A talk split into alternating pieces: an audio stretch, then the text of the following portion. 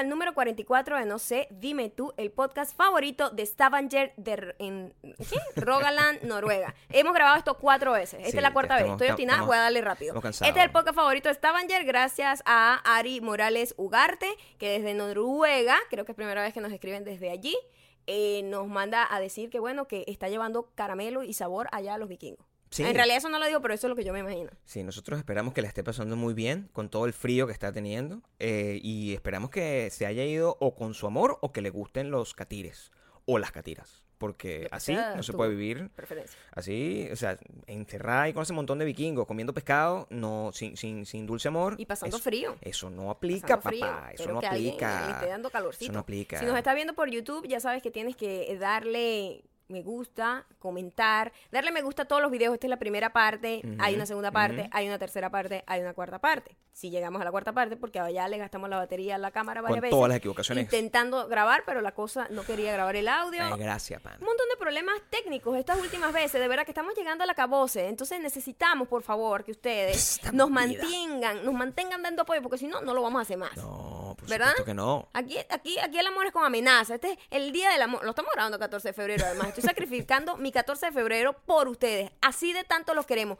Necesito que, maldita mujer, le des like, comentes, te suscribas y lo escuches también en Audioboom, Spotify y iTunes. Ahí está. No, es- no es tan complicado. O sea, te suscribes y le das a la campanita para que cuando, Yo venía buen humor, Gabriel, pero ya estoy ladillada. cuando llegues la, Esta la- es la cuarta vez que grabamos esta mierda. la campanita. La gente, los vecinos de nuevo van a volver a pensar que aquí hay ah, violencia doméstica. Y lo peor es que creen que eres tú la que me pegas a mí. Es una cosa terrible. Porque eso es peor, Gabriel. No te metas en esas aguas profundas. No me estoy metiendo en que sea que peor o no, sino que eso es lo que ellos igualdad, piensan. igualdad. La mujer también puede golpear. Pero yo no quiero que me golpeen. Eh, lo más importante es que te suscribas, que le des a la campanita para que no te pierdas notificaciones, que entiendas que te puede llegar la notificación de la tercera parte. Eso no significa que no, montamos Sí, sí, no seas animal. Si dice una Sí, cosa, parte 3, es porque coño, hay parte 2 y parte 1. Ah, no, no Be que... better, cambia eso de ti. Sí. Usa la masa gris. La masa que encefálica. Está ahí, ¿verdad? No es solo para piojos la cabeza. Nosotros no podríamos agarrar subir. Un día lo vamos a hacer. Vamos a subir pa, solo la parte 3. Y ya. Y ya. Va a ser solamente parte Y la 3. gente toda confundida. ¿Dónde está la El 2? misterio. Maya, Gabriel, ¿dónde está la parte número 2? No respondemos. Nos quedamos así. Radio silence. Suena como un buen plan. Eh, para los que son school, quieren escuchar la cosa completa, no quieren las partes, se quejan, la publicidad, hay mucha publicidad. Usted, hay mucha publicidad. Bueno, entonces suscríbete en iTunes, suscríbete en Te voy a Spotify, decir una cosa. suscríbete en Audioboom. ¿Qué es Y- esa queja de mucha publicidad? No, es que eh, es cuando yo los entiendo. Ok, yo no. Es si les interrumpe. Interrumpe. Está bien que nosotros Pero tengamos alguien publicidad. tiene que pagar. Eso es un servicio gratuito. Alguien Yo tiene entiendo. que pagar este papel que se imprime. Alguien Yo tiene sé. que pagar. Yo sé, yo sé. Por eso tienen la opción Ahora, lo no loco pagar. es que nos dijeron que la publicidad era como reggaetón en árabe. Una vaina loca así. Eso sí que no entiendo un coño. Eso sí que no entiendo un coño. Eso Creo sí que fue, fue, sí. bastante... Ahora, Loco. revísate a ti mismo. Seguramente esa persona que nos dijo que el era reggaetón en árabe le gusta Bad Bunny. Porque a nosotros, Si quiero nuestra audiencia le gusta Bad Bunny. exacto, quiero que entiendan que la publicidad no es una cosa que yo uno decido. decide qué va a poner. No, no. La publicidad es el algoritmo que sabe a qué te gusta a ti. Entonces, si a ti te sale reggaetón en árabe, revísate, cambia eso de ti. Quizás eso es una señal que te está dando YouTube para decirte, esta es la mierda que a ti te gusta, Claro, ¿ves? por- porque si no te pusiera metálica. Te pusiera Exacto, metálica. Exacto. O, o una película, A mí pues. nunca me sale un- un- una publicidad cosa- de reggaetón. Nunca. Jamás, en la vida. Me salen puros libros. Entonces, eh, el- el- el- cambia eso de ti tú. Eh, si no quieres, si de verdad el- lo de YouTube y te quieres perder esta cara, esta hermosa cara que tengo yo, bueno, Sí. Maya, y, y- y- Sí. y todo lo demás que tengo yo, tú eh, puedes escucharnos nada más en Audioboom. O sea, te pierdes de mucho, Sí. pero bueno, ¿qué te voy a decir? em, y, y entiende, Spotify tarda en actualizar. Siempre se va a tardar. Quiero que lo entiendas. favor, pero- Deja de ladillar quejándote Claro. que Spotify no está cuando te lo hemos dicho todo el tiempo. ¿Eres nuevo? Te lo perdono una vez porque ah, eres nuevo. Eh, acabo de primer- pero, coño, eh, tiene que ser pana. primera vez en la vida que escuchas como para que no sepa que. Spotify se tarda. Pero, ¿sabes qué? Si es primera vez en la vida, tú no sabes que Spotify se tarda. Porque no estás acostumbrado a que no se tarde. Ujú. Tú llegas de una y ese es el tiempo que es. No tienes una experiencia previa donde Spotify no se tardó, porque Sí, es la primera vez que lo estás escuchando, entonces no tienes perdón. No tienes perdón de No tienes Dios. perdón de No Dios. tienes perdón de Dios. Em, Es un día muy importante también porque estamos lanzando la segunda tanda de nuestras camisetas, t-shirts, Sí, franelas. La estamos usando en este momento. Sí. Eh, la que estoy usando yo creo que es una de nuestras favoritas. es mi favorita. Eh, pudimos, gracias a With Love AK, quien es nuestra diseñadora. Eh, por cierto, síganla, Síganla. arroba With Love AK. Abajo está. Abajo le dejamos los links de todas las cosas que hablamos y Ujú. personas que, que- que hablamos. Sí. Eh, hicimos Bakú. Lo que hicimos fue, pues, representar ese sueño ideológico que tiene Natalie, Sueño ¿verdad? ideológico. Natalie, para los que no saben, salgan de la piedra, no han visto todos estos episodios, pero Natalie se inventó un país, inventó un Wikipedia y toda la cosa. Y nosotros dijimos, bueno, vamos a hacerle una franela a, A I país. Love Bakú, que es la ciudad, en, En- Azerbaiyán. Azerbaiyán. O sea, yo- nosotros Ajá. estamos seguros que Bakú, que el reino de Bakú, reino digo yo que no, no conoce. Sí, bueno, reino, porque ¿sabes que nosotros decidimos que tenía, Que tenía eh, que tenía un skyline lleno de todas las cosas que cualquiera puede soñar? Tiene tenía castillo, unicornios. Tiene unicornios, es, es la única como... El único país con unicornio. eh, el único país con unicornio. Y Sí. no tiene habitantes realmente. No. Nosotros vamos a ser los habitantes de Bakú. The Good Place. Ujú. The Good Place. Cuando tú te mueres, tú vas a Bakú. Y cuando mm, despiertas de un sueño, también estás en Bakú. Eso es lo que queremos. Exacto. Em, También Gabriel está usando la más solicitada, la más esperada por todos, la popular maldita mujer, entre paréntesis, no lo pueden leer, pero abajo dice, tú sabes quién eres, Tú sabes quién maldita mujer. Esto tiene una forma de uso. Eh, Esto tiene una forma de una uso. forma de uso importante para lanzar indirectas, sobre todo si usted lo usa Sí. en la calle, varios malditas mujeres se pueden lanzar. sí. Ese improperio es perfecto para cualquier situación. Entonces, alguien de repente le... Una cosa que a mí me saca la piedra muchísimo. Por ejemplo, que, que yo estoy de repente parada y una persona no tiene conciencia de su puta cartera. Maldita mujer. Pero no se si tú tienes que un decir. carterón del tamaño, bueno, del culo de Kim Kardashian y se lo vas golpeando, es una extensión de tu cuerpo. Tú no puedes No. ir pegándole tu cartera a la gente No así. Entonces, de eso. repente esa persona te tropieza. Tú no le dices nada porque nosotros somos gente decente. Pero, ¿qué hacemos, Gabriel? Saca pecho. Saca pecho. Y usted nada más hace, ¿qué? Si tú eres, si tú eres como Maya, si tú eres como Maya, que, que, que, evita el conflicto a toda costa. Que no pelea con la gente que le roba espacio en los aviones, que no pelea a la gente con la con que- ella, pero ella no se puede quedar callada. Tú no te puedes quedar callada ante el abuso de todas las demás personas. Así es. Y Tú, para- Ahora tienes tu bandera, Tu bandera. para reclamar tus derechos en el mundo. ahora, no sé, mujer. no sé si te quede, porque quedan 10, hasta el momento quedaban Sí, 10. sí. Sí, porque la sacamos el 13 para las personas que ya habían comprado y y, se fue. prácticamente se vendieron todas Volaron. y quedaban muy poquitas. Muy poquitas. eh, pero el, la buena noticia es que yo creo que esas cosas vamos a tener. eh, Vamos a volver a, a imprimir seguramente, pero Quizás imprimamos del mismo diseño. No sé, no sabemos. Por ahora, el- el- lo más importante es que esto, lo que sí tiene, lo que sí te vas a perder si no lo compras de una vez, es que cada una de estas franelas viene con un detalle personalizado que nosotros les vamos a mandar junto con la franela cuando les llegue la franela después de que la paguen. Y una de estas franelas la vamos a sortear. Y esa franela va a ser especial. Va, a ir- va- especial. va a ser a- primero en cualquier parte del mundo. Todo el mundo puede. Todo hasta el gente mundo en va a Bakú, hasta el unicornio en Bakú puede participar. Puede participar en el Eh, Bakú. Gabriel, ya eso f- quedó aquí Quedó aquí grabado, quedó esa promesa, es- hay constancia Mm. de que Gabriel va a seguir un tutorial de YouTube para abordar su nombre en esa franela. Y esa, pienso esa super diamante increíblemente afortunada va a tener una franela, no solamente Con el eh, detallito. pues rosada en No. nuestro cuerpo, la vamos a No. rozar para que tenga un poco de nuestro ADN, Que tenga un sino, poco que, de nuestras ferormonas. sino que también va a tener el bordado de Gabriel. Me voy a llevar, me- voy a tener el sudor de mis cuadritos. Exacto, vamos a entrenar con la franela y va a estar toda hedionda. Todo No, el mentira, sudor de mis cuadritos. Te la puedes llevar eh, con su regalo. Esto ya eh, informaremos cómo va a ser. Nosotros siempre estamos dando regalos, por cierto. eh, de la- del sorteo que hicimos, del el regalo, no hicimos sorteo, del regalo que dimos la semana pasada a tres personas, dos se manifestaron, todo muy bien, em, pero una no se ha manifestado. No. Y, y tengo un Y mensaje ustedes para saben ella. cómo somos nosotros acá. Sí, Nosotros lo que damos lo quitamos. sí. Sí, si tú no reclamas, te lo quitamos. Sobre todo porque el, el único requisito que existía es que para tú poder ganar, no importa, tú no tenías que agarrar, llenarle, eh, hacerle spam a otra gente, no, no, tú lo único que tenías que hacer era una real super diamante. Y para ser una real super diamante, tú tienes que ser, que no, no perderte un episodio. Claro. no sé, dime tú, verlo, estar fiebre, esperar que la notificación. Si tú a estas alturas del partido, casi una semana después, no me has dicho ni pío, usted no ha visto nada. No, Nah. no, no es una diamante de O verdad. sea, no te lo mereces. No. El nombre, lo voy a decir aquí, la voy a humillar públicamente y tienes 24 horas a partir de hoy, que es Ajá. 14, eh, 15, perdón. A partir del 15, del 15 al 16 tienes para volver a aparecer. Te llamas Bobby 139. Eres una de las tres ganadoras hasta el momento. Pero Eres te lo la, la podemos más quitar. perdida de las tres, porque las otras dos ya están en contacto para recibir su premio. Sí, ¿Cuál es el mensaje para Bobby? Eh, no, no, eso. O sea, si no nos dejas un comentario o un mensaje en las próximas 24 horas, te vamos a quitar tu premio y se lo vamos a dar a otra superdiamante. Ahí está, ahí está.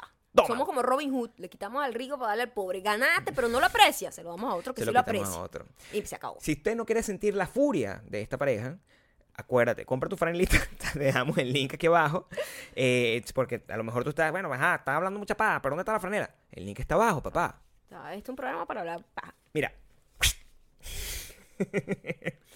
Ayer también eh, fue eh, un día muy importante para esta organización, para esta familia, porque por fin le presenté a Maya el, el proyecto en el que hemos estado trabajando durante las últimas eh, semanas, el proyecto por el cual yo paso horas y días sin bañarme, escribiendo, mientras Maya se queja de que no tiene marido, que, se- que- que- que vea la televisión con ella.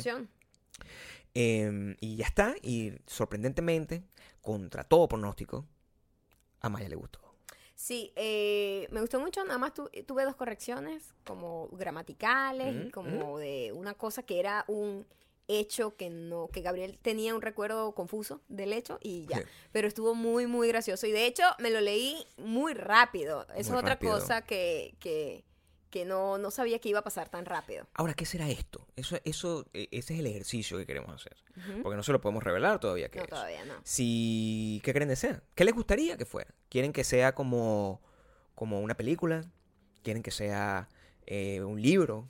¿Quieren que, que- que les contemos de todo lo que nos ha pasado en Estados Unidos? ¿Quieren que viajemos a sus países y hagamos un evento con ustedes? Y, y- y así como si fuera un- una obra de teatro. ¿Qué les gustaría que hiciéramos? Déjenlo aquí en los comentarios o en Instagram y nosotros vamos a ver y le vamos a poner frío, tibio, caliente. Te estás quemando. Exacto. Cualquier cosa puede pasar. Síguenos en, en arroba, eh, sí, hagan los comentarios en Instagram. Síguenos en arroba Gabriel Torreyes para, en Instagram. O a la señorita, ¿en dónde? En arroba mayocando. Arroba mayocando en todos lados. Eh, hay alguien a parecer caído al frente de nuestra casa. Es Lo bueno. lo vi, lo vi ustedes, literalmente el- el- el- pasan muchas cosas en este, en este podcast. Y entre ellas está, bueno, que estamos, estamos siendo invadidos por la migra, ¿será que nos está sacando de aquí? No sé. No sé, pero la persona estaba como literalmente Y nos parada. escuchaba. Estaba parado ahí. Qué Lo vi, miedo. y ustedes no lo ven por la luz. Pero, Pero aquí hay una bien. ventana, un ventanal y había una persona como ahí, como tratando de ver hacia acá. Porque claro, nosotros en contraluz se debe ver clarito desde afuera. Claro, y la gente preocupada. Y que esta gente aquí, terroristas, nos ponen así. ¿no? Grabando pornografía. Pornografía. esta semana, ¿qué ha pasado esta semana? Bueno, ¿Qué está es- pasando esta, semana, del amor, eh, eh, lo que hay es poco amor en el mundo. ¿Cómo Eh, es este eso? país está ido a la mierda. Yo no sé cómo la gente, no sé con qué ganas mandas a un hijo a un high school en este país, de verdad. Mm, Pero ya van 18 tiroteos en mes y medio de año, ¿ok? Hoy hubo 18 una tiroteos. tragedia horrible en Florida que van como 17 muertos confirmados hasta ahora. Un high, un high school, un colegio, unos niños, unos niños. Este, como siempre, lo mismo. Este, pasa de moda y vamos, pobrecitos los niños, los de la familia. Prayers and thoughts, my prayers, prayers and thoughts, que yo digo que aunque se come eso, eso no hace nada. Y ahí está, no hacen nada. Estamos con el problema de las armas en este país, que es un desastre, y los defensores de las armas, más los otros. Total que yo no, yo no veo un punto final a este peo. Es difícil em, que uno invierte tanto tiempo y tanto esfuerzo y tanto dinero para tratar de tener un futuro en, en un país como este. Y que las expectativas de que si tienes, si llegas a tener hijo, tu hijo esté en un environment correcto, donde no pasan este tipo de cosas, son cada vez menores. No solamente se tiene que enfrentar a la constante estupidez y a toda la exposición que tiene eh, al consumismo y a todos esos problemas, O al bullying, sí. O al sí, bullying, sí. o cualquier cosa. Tiene la mala suerte de ser la víctima del bullying. sino, sino a este tipo de riesgos que, bueno, al final yo entiendo. En países como de donde nosotros vinimos, el riesgo no está en el colegio, el riesgo está cuando tú sales de la casa. Sí. Pero se supone que en este país uno no viene por la seguridad, por la estabilidad, Una por estar por bien.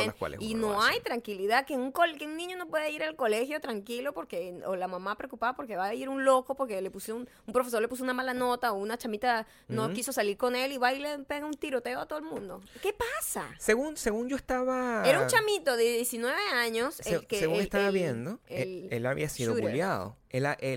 Parte de lo que, porque no, no, no he entrado en profundidad como a leerlo, porque también llega un momento, como ya hemos hablado, que uno se desensibiliza, ¿no? Y uno como que de repente, antes la primera vez, bueno, cuando pasó lo de Columbine, en hace 10 años, este, sí, Yo creo que más. o, o más. Fue como en el 98, ¿verdad? Fue Sí, mucho, tienes toda la razón. Cuando pasó lo de Columbine, nosotros, fue 98 realmente, estábamos como, primero muy jóvenes, ni siquiera nos, creo que- el- el- ni siquiera nos conocíamos, creo. No. Y mm, cuando pasó era como muy escandaloso, era como que, wow, qué horrible, qué tragedia. De ahí a que hayan ocurrido 18 tiroteos en mes y En medio, mes y medio. es un salto cuántico que demuestra que de verdad los tiempos están muy acelerados para lo bueno y para lo malo también. Horrible. Em, yo no sé cuál sea su posición con respecto a las armas. En Estados Unidos es muy complicado el tema de las armas. Creo que hemos hablado de esto en alguna oportunidad. Es, parte, es, es su derecho al inalienable tener armas. Está en la Constitución. Entonces, es difícil debatir con alguien con respecto a algo que está en la Constitución, por más incorrecto moralmente que uno sienta que sea. Pero definitivamente para nosotros, donde un arma es un símbolo de poder y de violencia que... Y de crimen. y de Para mí el arma es, es, es i- es igual a crimen porque vengo de, de un país donde nadie puede tener armas y los que lo tienen son Exacto. malandros. ¿no? Y, o los policías que están corruptos y al final son malandros también. Entonces para mí yo la tengo con relacionada a una cosa terrible. Ellos la relacionan con, con un rollo de orgullo, de protección, de, libertad, de bla, bla, bla. Y, Sí. Pero se les fue de las manos y no quieren aceptar que se les fue de las manos. Esto, esto no está bien. Entonces yo no sé si, si lo que opinen ustedes nos gustaría que dejen su opinión. De, eh, de hecho, este es uno de los temas que podemos más adelante retomar, ya cuando tengamos una, una opinión formada por parte de, de varios de ustedes y a lo mejor hasta puede ser un, un- programa que nosotros hagamos, un podcast que nosotros hagamos en vivo, donde podamos tomar o simplemente leyendo los comentarios que ustedes dejaron y, y tratar de, bueno, hacer un debate al respecto. Porque hay gente que está a favor, como hay gente que está en contra, y me gustaría saber, sobre todo de la gente que está a favor, qué los lleva a eso. En otras buen- mejores noticias, eh, los Estados Unidos están arrasando en las Olimpiadas, obviamente, no, no me sorprende. Sobre todo en este tipo de, de Olimpiadas de invierno que es como que se compran y se dan el vuelto. ¿Cómo Un- así? Como, o sea, siento que nada más hay como tres, cuatro eh, países que realmente ganan todo, absolutamente todo. O sea, Sí. la, la última competencia de skateboarding literalmente eran seis... Snowboarding, snowboarding, ¿Qué dije? skate. Skateboarding. Hashtag skate en nieve. Esta rueda no rueda. Este, Me estoy congelando. en el snowboarding, perdón. Dije skateboarding Sí. antes también, no me corregí. Está bien. No me di cuenta, amor. Mujer. No tengo la franela, pero imagínalo.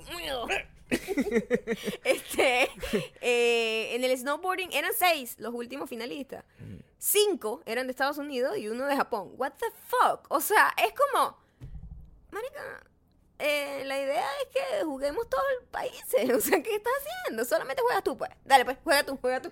Es súper curioso el encontrarse con eso porque eh, eh, va mucho más allá, es más profundo. Y viene desde cuando nosotros vimos la inauguración y veíamos como que, o sea, cuando Estados Unidos y venían como 400 500 personas. atletas. Ah, entonces Bolivia. Uno. Y era como un tipo lleno de grasa. No, era ese no. ¿De qué país era Ese? Era de tanga, tanga, una cosa Tanga, así, tonga, pero era un tipo así relleno de pero uno solo, llevando una, una bandera. Entonces, coño, miren, son varias preguntas. La primera pregunta que yo me hago es, ¿qué coño madre hace esa sola persona? O sea, ¿a qué hora pasan esos, e- esas competencias? Porque yo quiero ver otra gente. O sea, ya nosotros estamos aburridos de ver siempre a la misma gente del mismo país eh, haciendo exactamente, y ganando, porque además es Ganando. entre ellos.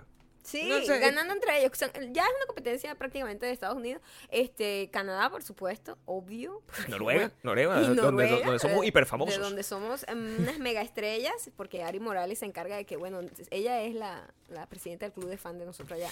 Y es como, se tornó aburrido, porque para mí el patinaje Claro. sobre hielo es maravilloso porque mezcla música, es bello, es, es como artístico y tiene una destreza increíble. O sea, es Por una cosa que tú dices, wow, what the fuck, ¿cómo hacen eso?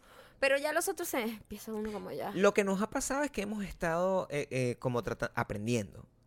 Aprendiendo a... Porque uno antes lo veía demasiado desde afuera, como simplemente decía, ah, bueno, qué fino, y lo, y lo admiraba, pero no entendía un coño, era como ver una vaina en chino, ¿no? Ahora nosotros ya más o menos entendimos que hay unos criterios. Cada vez que se lanza una competencia, eh, eh, hay una serie de movimientos y si tú haces varios de esos movimientos y los ejecutas perfectamente es cuando puedes tener más puntuación. Yo no sabía eso porque No, soy un yo ignorante. sí, porque tú, yo no entiendo cómo funciona. Yo soy muy bruto, bebé. Pero yo no sé cómo creías que evaluaban. pues. Pensé que era sumamente subjetivo, que era Una persona sabia. una Que era una persona sabia, así como yo.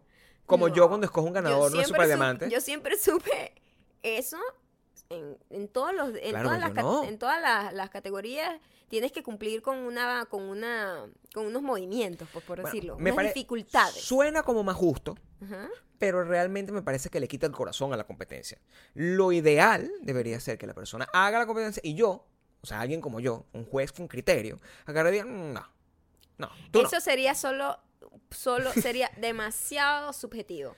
Y eso está mal. La idea es No que sé. podamos, que, No que tú puedas cumplir unos pasos. Por ejemplo, en el snowboarding tienes que dar tantos grados, es decir, tres vueltas así, Sí, cuatro eso- vueltas para acá, cuatro vueltas para acá. Ahora, como tú los hagas, la destreza con la que lo hagas, si eres smooth cuando caes, si, si lo haces con más estilo, de repente dos personas cumplen con todos los requisitos, pero una persona se agarró de la tabla y el otro no, gana el que se agarró de la tabla porque eso tiene más dificultad. poquito, sí, yo- Entonces, ese yo tipo de cosas me parece que así es que tiene que ser, Gabriel, porque si no es un desastre. Pero imagínate tú, ¿cómo tú escoges, por ejemplo, un ganador de, de- de un premio? Nosotros no lo escogemos así, nosotros lo escogemos con nuestro corazón. Yo creo que eso es que es más, eso es más justo. Es distinto. Eso es más justo. Eh, sí hay, hay- en- a medida que esto, que los Juegos Olímpicos van pasando, o las Olimpiadas, como correctamente se dice, Oye, no corrijan algo que no está mal. en las Olimpiadas, como correctamente se dice, eh, resulta que hay una cosa curiosa. Primero, hay, hasta el momento han habido 100, sí, en el momento de grabar este podcast, 100 monedas y fue a lo largo, esta es toda la historia. 100 monedas. 100, 100 medallas. 100 medallas. Lo veo como si fuera un juego. Como Super Mario, tengo Como 100 Super Mario. monedas. 100 medallas. La ganó Sean White. Sean White ¿no? ganó la número 100 de toda la historia del Ajá. equipo olímpico de Estados Unidos en invierno. En invierno. ujú. Eso es, es, es bueno. Lo malo es que eh, inmediatamente que Sean White ganó, inmediatamente lo- Inmediatamente salió la historia del Me Too del chamo. salió la cha- que el bicho mandaba fotos de pupú, o sea, cualquier cosa. ¿Cómo- Foto- ¿Qué es lo que mandaba? Mira, él tenía, según este es el cuento, eh, ten- tiene una banda, ¿verdad? De rock. Y la baterista, quien además tiene, tenía novio, o ten- Ujú. cuando pasó eso, pues, eh, el tipo le mandaba como mensajes no solicitados. Eh, eh, verga, me arrecha demasiado el avión, la vaina. Pero no bueno, sé si ustedes lo escuchan, pero a mí me tiene atormentado. está bien, pero mantente zen. Ok, voy a tratar. Mira, Vas a pensar que estoy en Bakú. exacto. Tú, la tuya es para unicornio. mantenerte zen. Ok, exacto. Ese es el Bakú uso. es para la felicidad y lo otro para votar. Exacto. Este es para buscar el, ¿sabes? Claro, The el- good place. El estado correcto. Eh, no sé qué está diciendo. Estabas diciendo que antes de decir que lo que lo que le encontraron a... Ah, él le mandaba mensajes a la chica Mm. como sexuales y cosas que ella no quería. Ok, como y, y según cosas como escatológicas, como Mm. sexo y Sí, como que quiero que me agarres el heces. pupú y... Yo no sé qué carajo le y te lo mandaban, ni pases quiero por saber. tu cuerpo. Y él ya había aceptado que algunos mensajes habían Ok. sido mal interpretados, que era simplemente joda de la banda, que mandaba cosas asquerosas a todos los integrantes de la banda, y Mm. la chama happens to be una mujer. Claro. Entonces, que también podría ser un punto, ¿no? O sea, a veces cuando uno tiene un grupo muy cercano de hombres y mujeres, eh, la confianza da asco. Entonces, de Sí. repente, se, se, como que se pasan algunos niveles de como de tacto, ¿no? De- de- al comentar o compartir cosas que a lo mejor la otra persona no las quiere ver y punto, ¿me entiendes? Y Mm, entonces, pero bueno, eso estuvo mal, obviamente. Ella, él le también como que le medio echaba a los perros y como que le decía cosas de su novio. Entonces, bueno, hay, total que eso estuvo muy mal visto, pero eso fue en el 2016, antes de que pasara todo lo del movimiento Me Too, y no agarró como vuelo. Pero ahora que está súper... están La aguantando. tipa está así. Gana, huevón. Sí. Gana para que vea. ¡Tracatá! Pero al minuto, Gabriel, el tipo ganó y al minuto, trending topic. Este tipo me mandaba esta foto. ¡Mierda, también.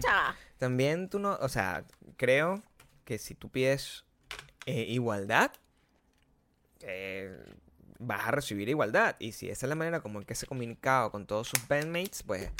eh, Eso es lo que él dice. Tampoco, o sea, no, no le creo a ninguno de los dos lo ya. sé, o sea, No le creo a ninguno de Nada los de dos esto ya. le quita que sea Eh. que, que lo que hizo haya sido flawless en no lo que hizo con, con la tipa Sí. lo que hizo a- en términos deportivos haya sido flawless No, o sea fue eso increíble, fue increíble, de ver. increíble su run, como le dicen. La pasada que tuvo por él. sí sí que, cosa que nosotros podemos hacer perfectamente porque Por favor, yo le pongo una clase a ese muchacho.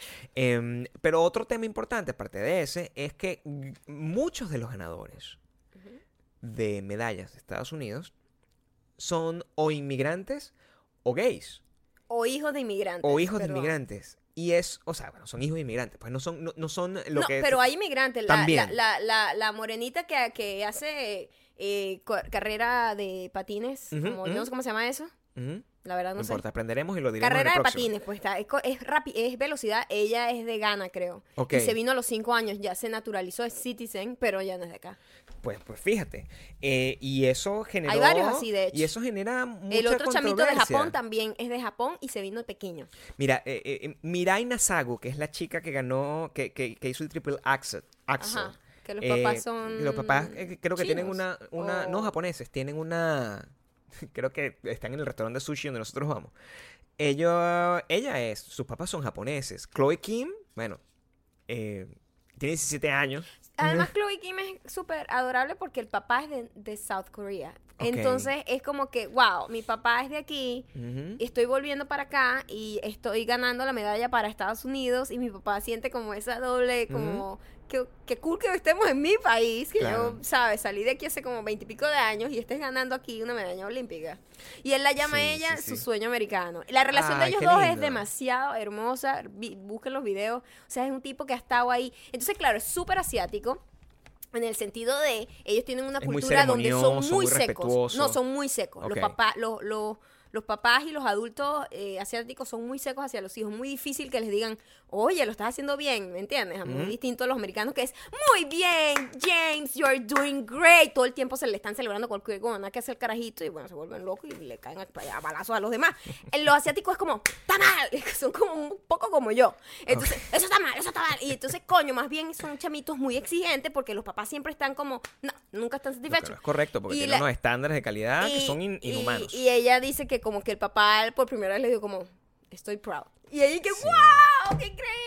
El- el- el- el- las- esas historias, la otra historia es la del el, patinador que era gay y que Mike Pence lo Que quería saludar. Que, bueno, era gay en la historia. O sea, Ok.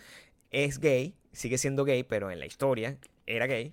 y eh, Mike Pence, el vicepresidente de Estados Unidos, que es abiertamente homofóbico, es lo que es, Sí. en contra del matrimonio gay, de los derechos de los gays, all together. Quería conocerlo y él le dijo, no, papá, eso no va a pasar. No, no, va a perder mi tiempo contigo. Además, él es como demasiado rebotado y me encanta. Me da mucha risa porque él es el primer um, ice skater abiertamente gay. Y pero yo, por Dios. O sea, O sea, por favor. Pero bueno, es el único que lo ha dicho como que voy para allá y soy gay. Pero me bueno. imagino, no entiendo, pero bueno, es el único, pues, pero... vamos a, vamos a comenzar por la- lo- los que están ahorita comentando, que son parecen sacados como de The Hunger Games. ¿Sabes? Que, que hay, hay un- una persona normal que es periodista y después tienen a dos personas que fueron eh, como que... Ah, los ah, dos patinadores. que eran dos patinadores, o sea, hay uno que, se, que, que tiene como unos tocados en la cabeza y todo, y si, te- y si esa persona no era openly gay, Yo no entiendo. bueno, o sea, explícame tú de dónde, de dónde sacamos el espíritu para decir que, bueno, a lo mejor, a lo mejor, bueno, yo, yo no lo puedo, yo no lo puedo negar. Quizás, o sea, yo no puedo hacer ninguna aseveración. Uno no sabe en estos tiempos, a lo mejor simplemente es una persona muy flamboyant, pero le gustan las mujeres, pues. Sí. Uno no puede. Sí, ya no- sí. Uno no puede. Tú- Hay que sí. esperar. Pero hay él es, esperar. él es bastante... Pero con eso tocado, Mi opinión. bastante amanerado y wow, pues, o sea, súper divina, súper todo, y es como Claro. que, y este nunca fue openly gay, yo no entendí esa parte. Por eso, bueno, a lo mejor también nuestros comentaristas mm, eh, profesionales mm, son unos inútiles. Pues acuérdense que nos interrumpieron toda la presentación dando comentarios sobre las niñas, no, las velas. Entonces, uno no puede confiar mucho en eso. Tampoco puede confiar no, en. Tampoco se puede confiar en, tú sabes que siempre las cosas que de repente funcionan en un país lo copian por otro lado. Cuando aquí empezó a salir el populismo del señor Donald Trump, Mm. yo dije, wow, Chávez otra vez. O sea, por supuesto sus, eh, su mm, dirección política puede ser distinta, pero... Populista. Pero Eh, igual. populista es populista en cualquier eh, eh, aspecto de... En cualquier espectro de, Espectro de- de- de ideología, digamos, económica o, o- o civil. O sea, Pero, o de tendencia política, puede Sí. ser de superderecha o de superizquierda. Pero eres- puede ser Puede populista ser igual. populista de cualquier forma. supuesto. Cuando él empezó con ese pedo populista, sí, el pueblo, todo para Estados Unidos, lo que es Estados Unidos, esa vaina es horrible porque el nacionalismo es terrible, es terrible. Una No herramienta- genera nada bueno. Es, una, es, una, es un arma de doble filo. eh, y es la, es la excusa para los racistas, para los xenofóbicos, etcétera, etcétera. Entonces, ahora, yo cada vez que él hacía algo igualito a lo que hizo Chávez, yo dije, a la mierda, Chávez Catire atacando de nuevo. Y aquí está Chávez Catire eh, con su versión de las cajitas clap. sí. Allá en Venezuela, para los que ustedes no saben, eh, Esto yo lo el- en descubrí el- hoy, en porque el yo trato de gobierno, ah, en en el dictatorial de eh, Venezuela, eh, le dan a los pobres unas cajas, unas cajas llenas de A los pobres que son casi todos. Pero, ah, exacto. Porque los tienen más pobres que nunca en la historia de la vida de Venezuela. En esas cajitas le dan como una- unos alimentos de terrible calidad, horrible, donde ellos Sin se compran y se dan el vuelto porque ellos Sí. producen eso con muy mala calidad, se lo compran ellos mismos y se hacen millonarios los hijos de los, de los ministros, etcétera, etcétera. Y, y les re- las reparten como, como controlando a las masas. Mira, te doy esto para que votes por mí, no sé qué. Y le reparten como unas bolsas, unas vainas que se llaman clap. Aquí en Estados Unidos hay una versión Eh, para la gente que no tiene recursos también. Y lo que le daban era como un bono, como decir los statickets. daban como unos statickets. Literalmente unos statickets que ellos van y compran con sus food stamps. Tal. Y ellos tenían la libertad de gastarlo, ¿verdad? En toalla sanitaria, papel sanitario, Pero lo que necesitara. la comida que quisiera, el bacon que quisiera, si le gustaba las frutas. si- Ahora no. Chávez Catire dijo, no, no, no, eso es desperdicio de, de recursos. Vamos a hacer unas bolsas, unas cajas como Blue Apron y ahí vamos a, a darles los alimentos que ellos necesitan. Va, a- va a estar súper balanceado. ¿Qué es eso? Más burocracia, más corrupción, cero libertad para la gente. O sea, dele su mierda, que, que- que es más barato que hacer una food stamp, unos papeles que repartes y ya. Pero sobre todo lo que genera a nivel emocional en las personas que reciben eso. Porque eso es una- un, un estudio que, alguien debería hacer y que seguramente existe ya. Cuando tú eh, eh, eres eh, entrenado desde, desde joven, desde, de- desde, desde principio de tu vida, a recibir cosas por las cuales no has trabajado, a que papá gobierno de alguna manera tiene poder sobre ti y es proveedor y tú no eres quien consigue tus propias cosas, de alguna manera tú sientes, psicológicamente hablando, un tipo de, de conexión y de deuda con esa persona. De alguna manera lo que está creando es eh, slaves. de- de- por- decirlo de alguna forma. Y yo siento que ese es el riesgo más grande de lo que puede ser esta cosa de la caja clap, porque el- es la máxima herramienta de populismo, el regalar cosas para poder de alguna manera decirle, chito, ya tú no te puedes, no puedes quejarte de lo que nosotros estamos dando y de lo que nosotros podamos eh, hacer o dejar de hacer. Y se hace curioso que esto no es lo único que está pasando y, y lo, lo de que las cosas han ido de mal en peor es verdad. En estos días me, me- me tropecé con un video en Facebook que lo compartí, porque yo lo que comparto en Facebook son cosas de señor. Y donde decía el, aumento, el porcentaje de aumento de todo el, el- el tema de, de bullying y de violencia con respecto a personas de otras razas o de otras nacionalidades desde que Trump comenzó el discurso hasta ahorita. Y mm, es, eh, es quizás eh, lo que pasa, lo que estamos diciendo de nuevo, con el, el- hace un segundo, con el tema de la desensibilización. Ya es noticia común, ya es como que, bueno, a tu tiroteo más. Ay, que la dije, habla de eso. Entonces que, ah, bueno, sí, es otro niño al que, al que bullearon porque era de gana. Ah, qué fastidio seguir hablando de eso. Pero resulta que cuando suma, te das cuenta que el país ya no es un lugar seguro. para, y, y ya no es lo que solía ser, eh, ni siquiera en, en épocas de Obama, vamos a ver mucho más atrás, porque esto es una cosa que tiene tiempo, pero ahorita se, se agudizó. Entonces, el, uno no puede hacer nada, uno está atrapado en, en, esto y uno hace lo mejor que puede para sobrevivir dentro de toda esta historia, pero lo más importante es estar alerta y por lo menos cuando uno vea que eso está pasando, tratar de no ser parte del problema, sino parte de la solución con todo el tema de, de, el mensaje de odio, que no solamente en Estados Unidos, yo siento que se ha magnificado por internet alrededor del mundo. De hecho, nosotros cuando nos sentamos a decir como, coño, esto se está yendo a la mierda. O sea, ¿será que nos vamos para otro país y nos ponemos a analizar los otros países y todo el mundo está en la mierda? Y es como, o sea, de verdad, vamos a tener que irnos con, en, el Tesla ese con el al espacio. Con, el tipo este que lanzó el Tesla a Marte. Con lanzó un cohete a Marte y, y, tiene un carro ahí rodando en el espacio. Voy a tener que hacer una pasantía con ese señor para que me mande por ahí porque el mundo está jodido. Em, no es secreto para nadie el, el, todo el escándalo que hubo a principio de año con todo el rollo de Logan Paul, el video de suicidio, bla, bla, bla. Y hay un chico que se llama Casey, ¿qué? Nestat. Que él es bastante cool, hace unos eh, mm. como videoblogs, pero en otro nivel, no un videoblog aquí. Aquí comida a mi perro. No, o sea, uno, unos videoblogs inteligentes, un tipo que, que tiene como un background periodístico, muy documental, como muy, muy, muy cool, una propuesta muy cool. Pásense por ahí porque se lo recomiendo, está chévere. Eh, y él decidió, él es muy él es grandísimo y tiene contacto directo con YouTube. Y él dijo, coño, le voy a dar la oportunidad, voy a escribirle al, a, la, a, una de las cabezas de YouTube para que den su opinión, porque es muy loco que YouTube, teniendo una plataforma como YouTube, no da sus comunicados a través de YouTube, sino que hace un tweet y dice, ay, sentimos mucho lo de Logan Paul, qué pena, eh, lo que vamos a hacer es quitarle esto y esto, como las decisiones que ellos tomaron, pero no explicaron más teniendo una plataforma tan poderosa como YouTube. Claro. ¿Verdad? Entonces él dijo, ¿por qué no haces tú? ¿Por qué no vienes para acá? O sea, ¿por qué no me dejas hacerte una entrevista? Y yo tengo las preguntas que cualquier creador tenga, porque estoy preocupado por el futuro de mi, de mi carrera en YouTube, de, de mi canal, de hacia dónde estamos yendo, etcétera. Y el tipo aceptó y dijo, no, claro, yo voy para allá. Y fue hacia donde el estudio de, este chico. y grabaron una entrevista. Yo estaba súper ansiosa de ver la entrevista, a ver qué iba a decir y qué tan, qué tan, qué tan incisivo iba a ser Casey con YouTube, porque al final puede ser muy complaciente porque él tiene contacto directo con YouTube, trabaja con YouTube directamente. lo, que yo sentí fue que mm, e, él, se comunicó, eh, específicamente era la cabeza de negocios. Y la, la, la comunicación, o sea, los temas que se, trataron en la entrevista estaban en su mayoría enfocados a ese punto.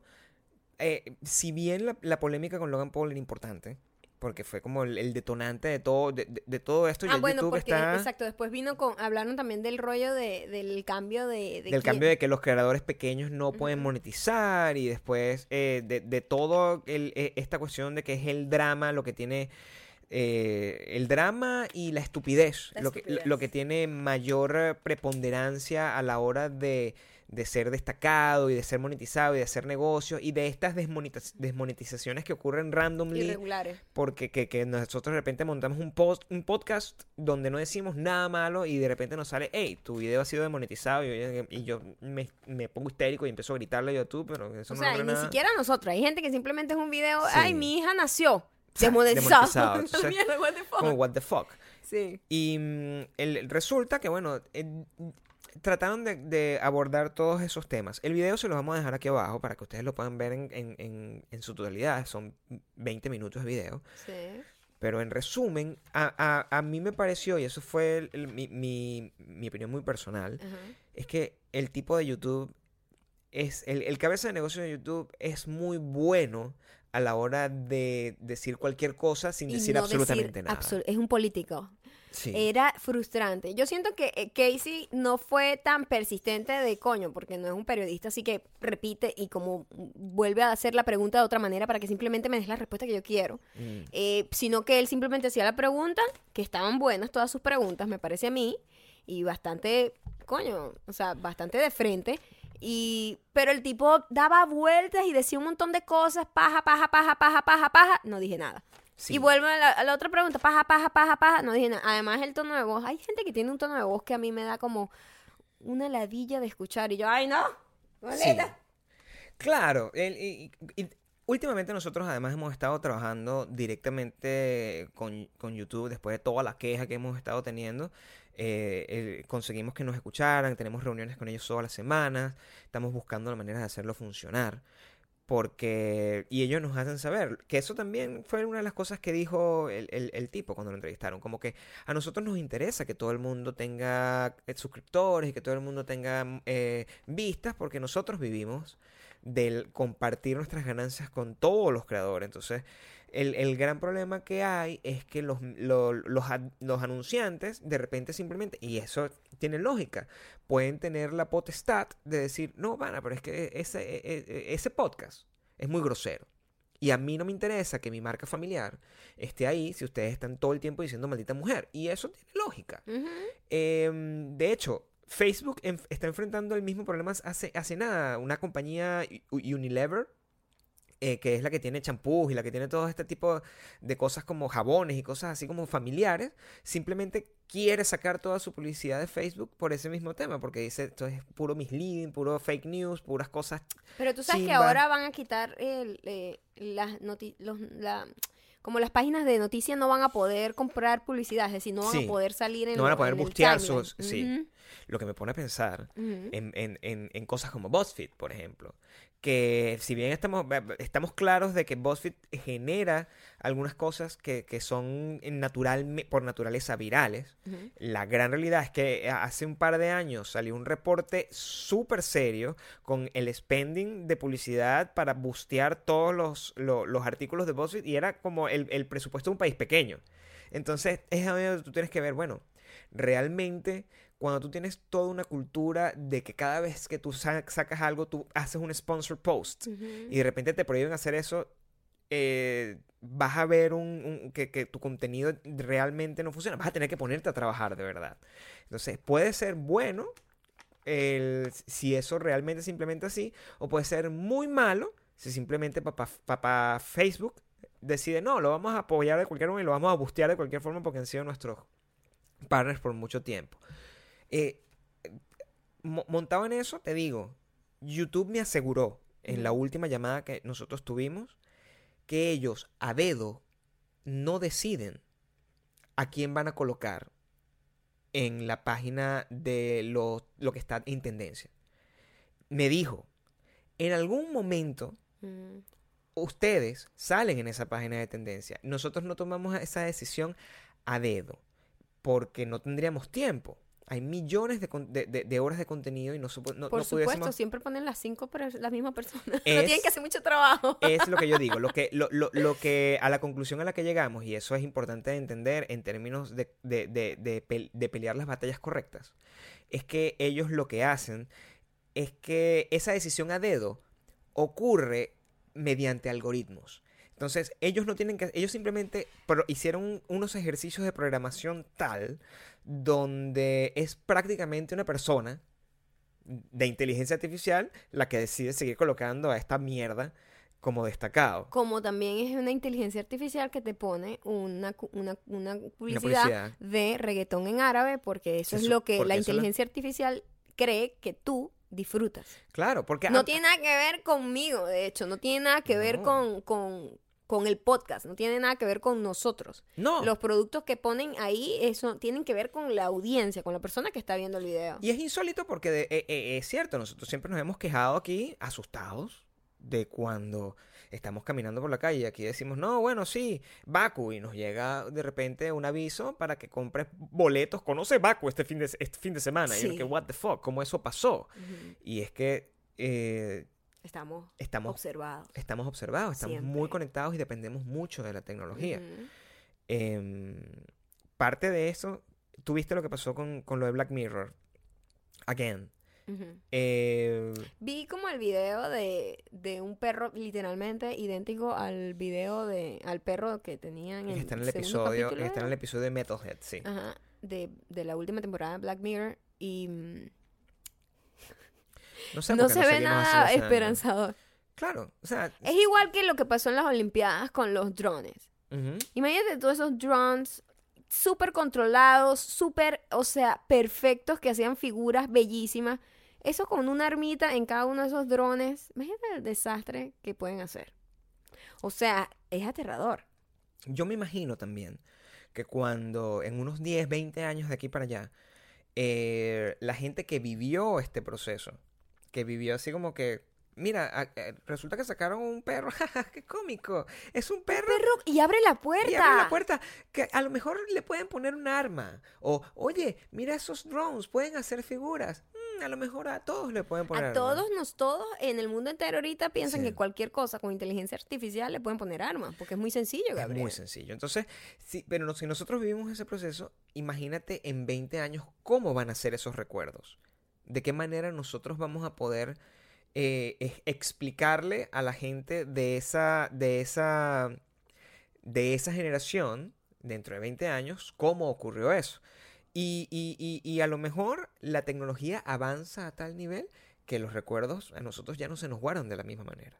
¿Sabes que yo siempre he tenido problemas con el, los recuerdos? O sea, soy muy mala memoria, se me olvida la gente, se me olvidan los recuerdos, se me olvida- y siempre he dicho, pero ¿por qué será que hay gente que tiene tan buena memoria y hay gente que no? Y me encontré con un video de TED Education, creo que se llama, porque creo que es TED Ed. Y es como, es- dan como mucha información con gráficas, no es una persona hablando, sino como Ok. que te explican un poco de Más qué pow- es más como un PowerPoint. Sí, sí, Ok. es como educación, eh, pero hecha en, en- por, por la organización TED. Ujú. Eh, y hablan un poco de cómo se forman, explican cómo se forman los recuerdos y cómo se inevitablemente los recuerdos se esfuman. Ok. Entonces explicaban muy gráficamente, muy divertido, les vamos a dejar el video aquí abajo, en donde son eh, células, celdas, ¿cómo es que se dice eso? ¿Qué quiere decir? Como una red de neuronas, ¿no? De... Bueno, imagínate que tiene, eh, están, te explican todo, el cerebro, toda la cosa, cómo, cómo se transmite un recuerdo, La cómo se, cómo se crea el recuerdo. Ajá. Y entonces, por, e- por ejemplo, decía, ¿por qué de repente tú recuerdas cuando conociste a alguien o cuando te graduaste, cuando te casaste, pero no te acuerdas qué comiste hace tres días atrás, hace una semana, qué ropa te pusiste hace dos semanas? ¿Cómo es posible que algo que esté tan cerca de ti tú no lo recuerdas? Y de cómo hace, cómo trabaja el cerebro para almacenar algunas cosas y otras simplemente desecharlas porque cree que no es importante, como por lo menos que comiste hace tres semanas a las cuatro de la tarde. Entonces, explicaban todo eso y de cómo un montón de factores te va quemando como las neuronas. Es que es como una red de... No me acuerdo perfectamente el nombre, no me maten, porque no estoy diciendo el término que es. Y simplemente es como si tú tienes una red de conexión de información que se transmite de una a otra, de otra a otra, otra a otra, y de repente esta empieza a fallar y este se murió y ya no hay manera de transmitir este, este mensaje para allá. Ujú. Y este recuerdo muere, como que eso, donde estaba almacenado ese recuerdo, eso murió. Que es una Ok, cosa entiendo. inevitable con el tiempo, primero y principal. O sea, que decir, los, lo- los recuerdos de alguna manera se almacenan en esta, e- e- en esta red de, de, de neuronas conectadas entre sí. Exactamente. Entonces, cuando una de esas neuronas deja Falla, de funcionar, falla. ser el, pros- el proceso que, las man- que los mantiene almacenados se daña. Es que tal literalmente como si se nos daña un disco duro. Exactamente. Ya, ya, simplemente esa información ya no la puedes volver a, a buscar en tu cerebro, no existe. No se tienes murió, acceso se a ella. acabó. Ok, ¿ok? tal cual. Entonces, eh, hay muchos elementos que ayudan a mantener una salud eh, de los recuerdos más, más, pues, óptima, como por ejemplo, obvio, comer, ejercitarte. Dormir es una de las cosas más importantes para mantener esa red de recuerdo eh, estable. Eh, dormir de 7 a 8 horas y, por supuesto, el ADN también eh, ah, implica muchísimo porque obvio, hay gente que simplemente va a tener demencia senil más rápido, o hay gente que va a sufrir de, em, ¿cómo se llama esta enfermedad terrible? A- a- Alzheimer. Alzheimer, es- esas cosas son como inevitables, pero en reglas generales como, como que todos vamos a simplemente a perder los recuerdos. ¿Sabes que la, mem- la memoria como tal ha sido uno de los temas más, más eh, interesantes para mí a lo largo de toda mi vida? Siempre he tenido mucha... Sobre todo porque considero que la, la, mm, la representación de la realidad depende de esos recuerdos. Porque si tú... Si, si, si nosotros fuéramos eh, completamente 100% objetivos, no importarían los recuerdos que tengamos sobre cómo vivimos o no una experiencia, ¿no? Porque simplemente tuviésemos la, la- la experiencia como tal, tal cual, almacenada, que es como... Y no, no tenemos ningún tipo de, de emoción o de, de reacción hacia ella. Entonces, la manera como se almacenan los recuerdos siempre ha sido un tema crucial y me pregunto, y eso siempre ha sido como, además, una de las cosas más exploradas en, en- en la ciencia ficción más reciente, que es si tú puedes tú mismo decidir qué recuerdos guardar y cuáles no. Si tú puedes tomar la decisión de desechar los recuerdos, sobre todo porque te permitiría agarrar y deshacerte de los recuerdos a, al- al- a- a tu antojo. Y sería sumamente útil, como la película eh, Eternal Sunshine Spotless- Spotless Mind, que tú puedas agarrar simplemente decir, bueno, yo me voy a olvidar com- a- a- completamente de esta persona. Eh, no explican nada de eso ahí, porque yo no he visto ese video y me da mu- muchísima curiosidad. No, no explican eso, sino que te explican cómo se forman, porque es como, wow, ¿cómo es que, cómo es que nosotros no sabemos cómo funciona realmente nuestro cerebro para o- o almacenar ese montón de cosas que almacenamos? Y a mí me llama mucho la atención, por ejemplo, siempre le he dicho cómo es posible que uno no tenga recuerdos pequeños. Cuando, es, cuando Mm. uno es pequeño, hay gente que me dice, yo sí me acuerdo cuando yo tenía cinco años que no sé qué. Sí, de pinga. Pero tendrás un recuerdo, ¿entiendes? Tendrás dos. Pero de toda esa vida, casi que 10 años, uno vive prácticamente como... "Ah". O sea, me imagino que esa red de neuronas no está todavía como bien establecida, pues. Y uno tendrá una, un- una capacidad máxima de así como, como, como uno puede comprar un disco duro de un tera y entonces ya cuando se llena tienes que empezar sería a borrar. genial, sería genial, pero lo que dicen es que para la única manera de mantener como ese sistema de recuerdos ahí es que, bueno, duermas mucho, comas bien, no fumes, no bebas, etcétera. Las drogas matan esa Pero red eventualmente se llena.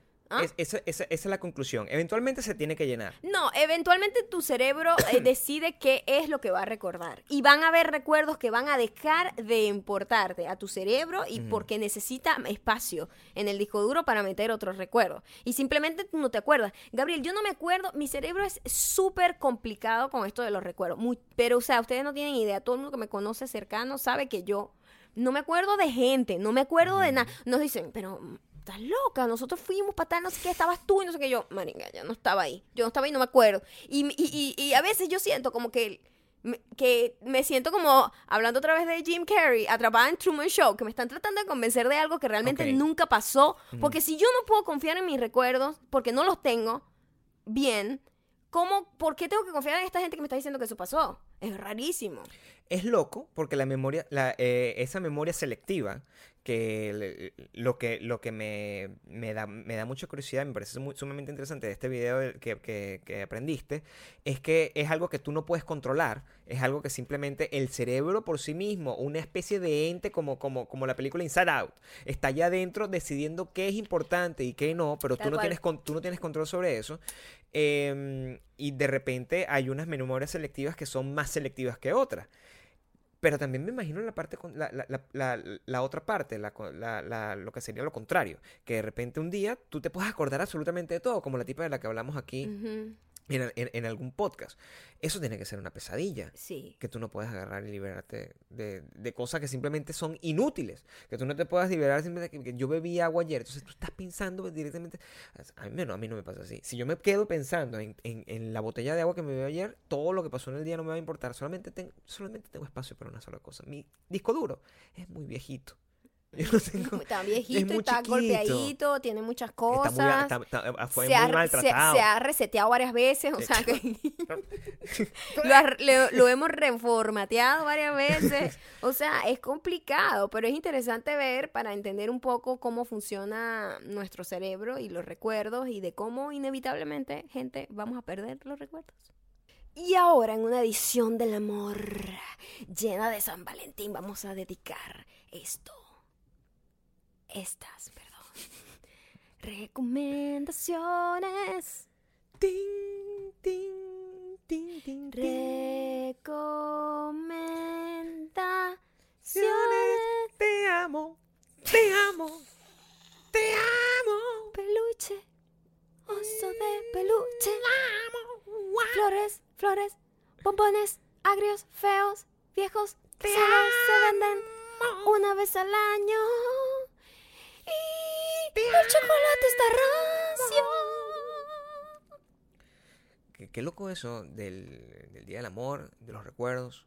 Y, y me, me pone a pensar en Quincy, en Quincy Jones, lo que, que fue lo último que, que pasó. Sí, Quincy Jones evidentemente tiene sus recuerdos un poco mezclados, Sí. creo yo. Y eso pasa también. Sí. Yo creo que nosotros, em, los recuerdos, lo he dicho aquí varias veces, yo no confío ciegamente en los recuerdos. No pueden, Por eso cuando... pueden estar poniendo desde el, desde el futuro. Toma, porque no, porque simplemente uno, uno maquilla mucho las cosas o lo pone mejor o lo pone peor de lo que realmente pasó. Le agregas La cúrcuma única- que sea. Sí, la única manera es que haya como una cámara grabando y que simplemente eso está ahí y queda una evidencia. Pero como confiar ciegamente en el recuerdo de alguien para mí es como jodido. Por eso ese tipo de juicios. No, que él me dijo, él me hizo esto. No, no, él dijo esto. Es, es jodido cuando solamente dos personas estuvieron ahí y uno no sabe realmente qué fue lo que pasó. Porque es el recuerdo de uno y el recuerdo de otro, de, de una misma situación. Yo la, la semana pasada, eh, habla- hablando de eso, yo el recuerdo que tuve cuando terminé, cuando estuvimos dando las recomendaciones y hablamos como de las películas y entramos en el tema de Annie Hall y entramos en el tema de, de 500 Days of Summer, eh, nosotros como que eh, me dio rabia y me quedé pensando atormentado al respecto de que yo no agarré y no dije, o sea, realmente no, no, no, no pudimos nombrar la película porque no me acordé literalmente cuáles son las películas de amor, porque no, no, no es algo que tú tienes eh, a la disposición, o sea, que a lo que tienes acceso o, o a lo, lo que recurres como consulta todo el tiempo. Es decir, tú tienes ahí tu, tu- como tu, tu top 5, pero no es algo que tienes fresco. Tú no estás pensando en eso. Tú de repente estás pensando en qué quieres comer. Eso, por ejemplo, es mi recuerdo actual. O sea, mi única necesidad actual constante que siempre se renueva es qué voy a comer. Eh, pero yo no estoy pensando en mis cinco películas favoritas. O me- no estoy haciendo constantemente top 5. Ni, de, Sí. ni de música, ni de nada. Y me quedé pensando, y hay cinco películas favoritas, eh, y con esto proba- probablemente podemos cerrar el, el- el tema de los enamorados. Annie Hall es una, pero me parece que Eternal Sunshine, Eternal of Sunshine. Spotless Mind es creo que la mejor. para, para en, en- en- de amor cosas. así rajado, desgarrado y, y, y de la innovación, de lo cool que fue. sí, yo diría que para, so- sobre todo para nosotros, eh, es algo especial, aunque sea una película que nosotros no vimos juntos. Es una película que a los dos nos gusta por igual. Y- bueno, es como, como porque formaba parte también de esa época. En esa época Sí. fue como muy importante esa película. Por, porque plantea de una manera muy inteligente esto de las memorias selectivas y cómo tú podrías simplemente decidir a quién amar y decidir a quién dejar de amar de una manera prácticamente científica. Eh, está Jim Carrey actuando en una de sus mejores actuaciones ever. Tiene una canción increíble de Beck. Eh, y la película está muy buena. Está hecha por, por este, Michel Gondry, creo que se llama. Que es el mismo que hizo los videos como de, de White Stripes y todo eso. Está muy, muy, muy buena. Esa película, si no la han visto, es una de nuestras grandes películas románticas favoritas.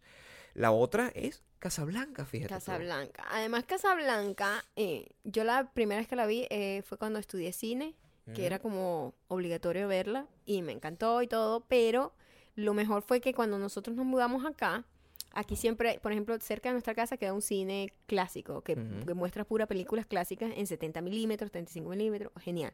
Y siempre tenemos la oportunidad de ver películas que ni siquiera habíamos nacido cuando, Claro. exist- cuando existieron. Entonces es cool volver a verla en una pantalla grande con sonido increíble. Tener esa oportunidad. No es, no igual que verlo en televisión. Entonces, vimos Casablanca un 14 de febrero hace como dos lo años. hacen, ca- ca- cada año Todos los lo años la ponen y nosotros fuimos hace dos años, creo, a ver. Hace dos años. Y fue como, wow, ver, ver esa película en, en- así en grande como tiene que ser, fue como una experiencia Y, y a mí me pasó igual, yo estaba estudiando cine, la vi y me pareció que el, el- el- el protagonista, Rick, de esa película es el, el- el- el- el- uno, es el hombre, es el tipo que todo el mundo quisiera ser. En realidad es un patán. Pero en aquel momento uno lo ve, es un tipo muy arrecho, un tipo que agarra y, se sacrifica por amor. Y eso es muy fino. Eso es muy fino y, y- y quizás por eso esa película es tan de pinga. Y siento que es una película que tiene mucho más impacto en los hombres que en las mujeres, porque la visión romántica de esa película es muy masculina. Súper. eh, a Eh, mí no me parece increíblemente romántica como... Porque que- no lo ves Pero de es manera. como, es, bueno, es que hay que entender las épocas, ¿no? Sí. Eh, por ejemplo, por eso te digo, eh, la película de Eternal Sunshine es muy 90-2000, ¿no? Como esa, esa generación. Eh, Annie Hall es muy 70-80. Ujú. Entonces, tiene esa vibra de ese tipo de relaciones, con, como, como con la liberación femenina Más y con toda esa cosa.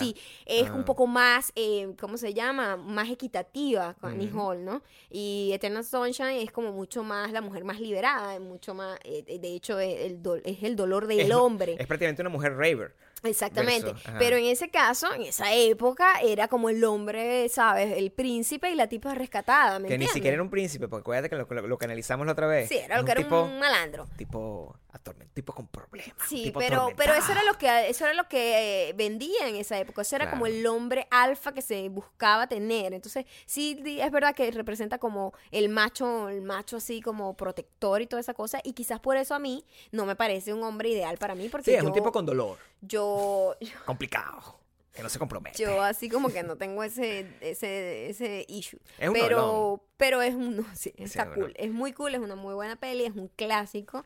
Eh, la siguen todavía mostrando en todas las clases de cine. La próxima es una película mucho más relajada, que también es de los tiempos de los 2010 para acá, ¿no? Más o menos. O sea, totalmente. este, que viste como muestra todo lo distinto, como cada una muestra como el amor eh, en lo que está pasando en su época. Esta es Crazy Stupid Love. Es una película que se vende como una película tontita, como, ¿sabes? Como una película de dominguera, es una película con Ryan Gosling, Emma Stone. Ah, por cierto, ellos Steve hicieron también La La Land. Steve Carell y otra gente ahí. eh, y Ah, Kevin Bacon está, está. eh, ¿quién es la señora? La señora es importante. Claro, es, es- yo, Es eh, creo que creo, es, es la pelirroja. Es la pelirroja. eh, la pelirroja que le lava la ropa a sus hijos. Que ella es bellísima. Sí. Ella es bellísima. Eh, em, pero es ella. Es ella. Julianne Moore. Julian Moore.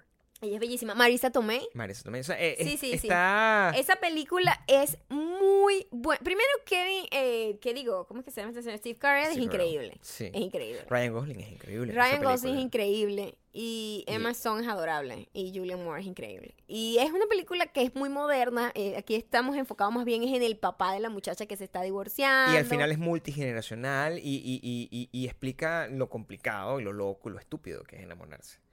Sí, Em, y las, los errores que cometemos en distintas etapas del amor, porque eh, muestran la, la relación de los que están comenzando y la relación de los que están terminando, que son los papás que se están divorciando, y de cómo, cómo sigue siendo un issue, pues, en todas las generaciones, el amor. Y está muy cool, es muy divertida, y a mí me encanta esa película, Stupid Crazy Love. Sí, y, y, y, esta yo la estoy agregando, pero no, no, no tanto porque me, no porque me haya gustado tanto, sino por lo que representa. Si seguimos con esta manera, de alguna manera, encontrar Como cosas. abarcar como todos los tipos de parejas. Como encontrar todos los tipos de pareja de acuerdo a la época en la que, está, en las que están presentándose. Y es eh, Silver Lining Playbook, donde después de una relación bastante clásica entre, entre las personas que estaban eh, in- involucradas en Crazy Stupid Love, Silver Lining Playbook muestra una relación que es completamente neurótica, pero no desde el punto de vista de Woody Allen, sino desde el punto de vista de la gente que ya perdió completamente que- noción de la realidad. que tienen problemas de verdad. Gente loca de Sí, mierda. Y, pero también la gente loca de mierda se enamora. exacto. Y, y, y, y en un mundo donde todo está tan jodido, que es lo único, que es una constante, y no importa en el país donde estés, no importa en la vida que vivas, eh, siempre te vas a terminar enamorando porque es natural, es la manera en la que tú agarras y tratas de justificar el hecho de que quieres tirar. Para eso te enamoras. ¿no? Para el dulce amor. Para el dulce Gabriel. amor, de verdad. por cierto, tenemos franelas que dicen da- dame dulce amor y doy dulce Y amor doy también. dulce amor. Están abajo. eh, es un combo, es un combo. El Un combo combo de para. Sí, Sí. exacto. Y mm, e- es Silver Lining Playbook tiene unas excelentes actuaciones. Creo que es una, es una de las mejores actuaciones de Jennifer eh, Lawrence. Es una de las mejores actuaciones de. ¿Cómo se llama? El, el que dicen que se parece a mí. Para Bradley para Cooper. Bradley Cooper. Bradley Cooper. Mira, de verdad, yo creo que. Mira, lo- eh, yo creo que tienen que hacer una TikTok. Una. TikTok. Sobre eh, la necesidad de la gente de encontrarle parecidos a la, A la gen- gente. con todo el mundo. O sea, Heladilla. eso tiene que ser una, una enfermedad Sí. una enfermedad de la gente que se da ese esfuerzo. Es como, es como debe ser una, una, una especie de, de neurosis, como la que a mí me da, que es natural, de cuando yo escucho una canción, yo digo, esa canción se parece a no sé qué. Sobre todo decírselo a la persona, porque fíjate que tú y yo tenemos una dinámica, un juego, en donde siempre le encontramos eh, Parecido parecidos a, la gente, pero, Pero eh, nosotros. pues. pero hay una hay una burla en, en, el- en, el- en esa comparación. Claro, Siempre hay una burla. es muy es, comparar, exacto. una es este, eh, como, como por ponerte un ejemplo. Sí. eh, tu mamá de repente mete una foto en donde de repente tiene una ropa parecida a la de Mimi. Hacemos un montaje, la mamá de. Mimi, Mimi- la mamá y Mimi, mamá y Mimi, Y mamá y Mimi. y mira, lloramos claro. de la risa. Y así nos burlamos del mundo entero. por Ponemos a la gente que baila dura. Y entonces, ah, Y le decimos, oye, esta vieja bailando dura es como mi mamá. Es- Y nos Cosas así, nos, Sí, y nos burlamos de todo el mundo y... Pero no es que voy a ir, mira, eres igualita a no sé quién. Sí, Oye, te pare... A mí me han mandado mensajes, Gabriel, no donde me dicen, mira, Maya, es increíble, pero en esta foto eres igualita a una compañera que juega fútbol conmigo. Y yo, madre, pana. eso es necesario. Claro. Esa información me va a hacer algo en la vida. Esa información te hace a ti algo en la vida. Le va a hacer algo a tu amiga en la vida. O sea, le va a generar algún tipo de. Es que ni siquiera tagueó a la amiga, ni siquiera me dijo qué amiga, es una amiga. O sea, the fuck? O sea, ella, ella, ella tiene la necesidad por- de, de hacerlo y yo quisiera que eh, eh, utilicemos los próximos minutos, los últimos minutos de este podcast, en tratar de comprender qué coño de la puta madre está detrás de la mente de una persona que hace eso. Porque cuando ustedes me agarran y me escriben a mí, em, Gabriel, mira, eres idéntico al profesor. Primero yo no sé de qué me estás hablando, porque yo no he visto la fulana serie de la que me están hablando. Me, met- me metí y puse profesor y la mierda, papel, no sé cómo se llama. Y yo veo, yo digo, este tipo, ¿qué coño de la puta madre tiene que se parece a mí? Ah, es que tiene barba. Ya exploramos esto. Ya exploramos. Ya exploramos esto, que, la- no toda persona con barba y lentes se, parece, y lentes se parece a mí. No puede ser No. que ustedes cada vez que vean a una persona que está haciendo eso, y además, suponte que el tipo y yo seamos como dos gotas de agua. Suponte, suponte que bueno, en un mundo paralelo resulta que un español blanco y caucásico es igual a mí que soy el sabor hecho persona. Suponte. Por ejemplo. ¿Por qué me lo dices a mí? ¿Qué interés tengo yo en saber que no soy único? Epa, saca pecho. ¿Qué interés tengo yo en decir que no soy único? ¿Por qué no agarras y utilizas? Yo creo que deberíamos establecer un criterio. Ajá. Y es que tú debes agarrar a cuando tú haces ese tipo de comparación y decírselo a la persona que sea más importante. Entonces, así yo nunca voy a tener ningún tipo de mensaje porque se lo vas a mandar al profesor de casa de papel y a lo mejor cambiando esa dinámica te puede servir de algo y tú agarras y le escribes al profesor de casa de papel y le dices, mira, profesor, eres igualito a Gabriel, el que hace no sé dime tú. Ver qué coño de la puta madre te va a pasar. Exacto. Mira, vamos a darle para los comentarios que ya se va a acabar la cámara. Comentario. Esto, comentario. Manuel Zavala dice, ¿qué es esto? Porque el podcast está dividido ahora. Me gustaba más cuando el podcast estaba en, en- a una hora, en una hora. Por favor, responde tú, por favor. no- por- yo no puedo. Yo no puedo porque vengo de una ira. Está dividido y no está en una hora. Esa es la respuesta. Vanessa Hagan. Eh, Maya Morena, ¿vas a pu- publicar la rutina de mañana? Respuesta preparada. Yo siempre les digo que no es el momento y cuando me ladillan les digo que para qué, si hay muchos idiotas en el mundo. Mi amor, este mensaje ya estuvo. No puede ser. ¿Sí? Este, este mensaje fue el de la semana pasada. Así, y lo leímos. Eh, sí. La respuesta es que no. Y es porque ya lo publicamos. Y, Sí, hagan momento- esas mismas rutinas todas las veces hasta que ya estén mamis. Lo vamos a revisar en dos semanas, que es cuando termine. Natalia Barrera dice, ¿sabían que a partir de los 25 años empiezas a perder colágeno y envejecer? Sí lo sabía. Es muy triste. Eso te hace sentir viejo y este año cumplo mis 25. Ya, Sí. te- termina Mira, Natalia, termina el mensaje. maldita mujer. Pero bueno, ¿qué se le hace? Saludos de Bogotá, Colombia. Natalia, con esto nos vamos a despedir. Qué ridícula. Pero vale. quiero que entiendas lo Viene aquí siguiente. a echársela. Tú vienes a Ay, decir- tengo todavía colágeno produciéndose en mi cara. Se me está acabando el colágeno con mis 25 años. Mira, mira, ya. va. Dale, dale ahí, porque no, aquí no, aquí no. Dale ahí, dale ahí. Síganos, bye.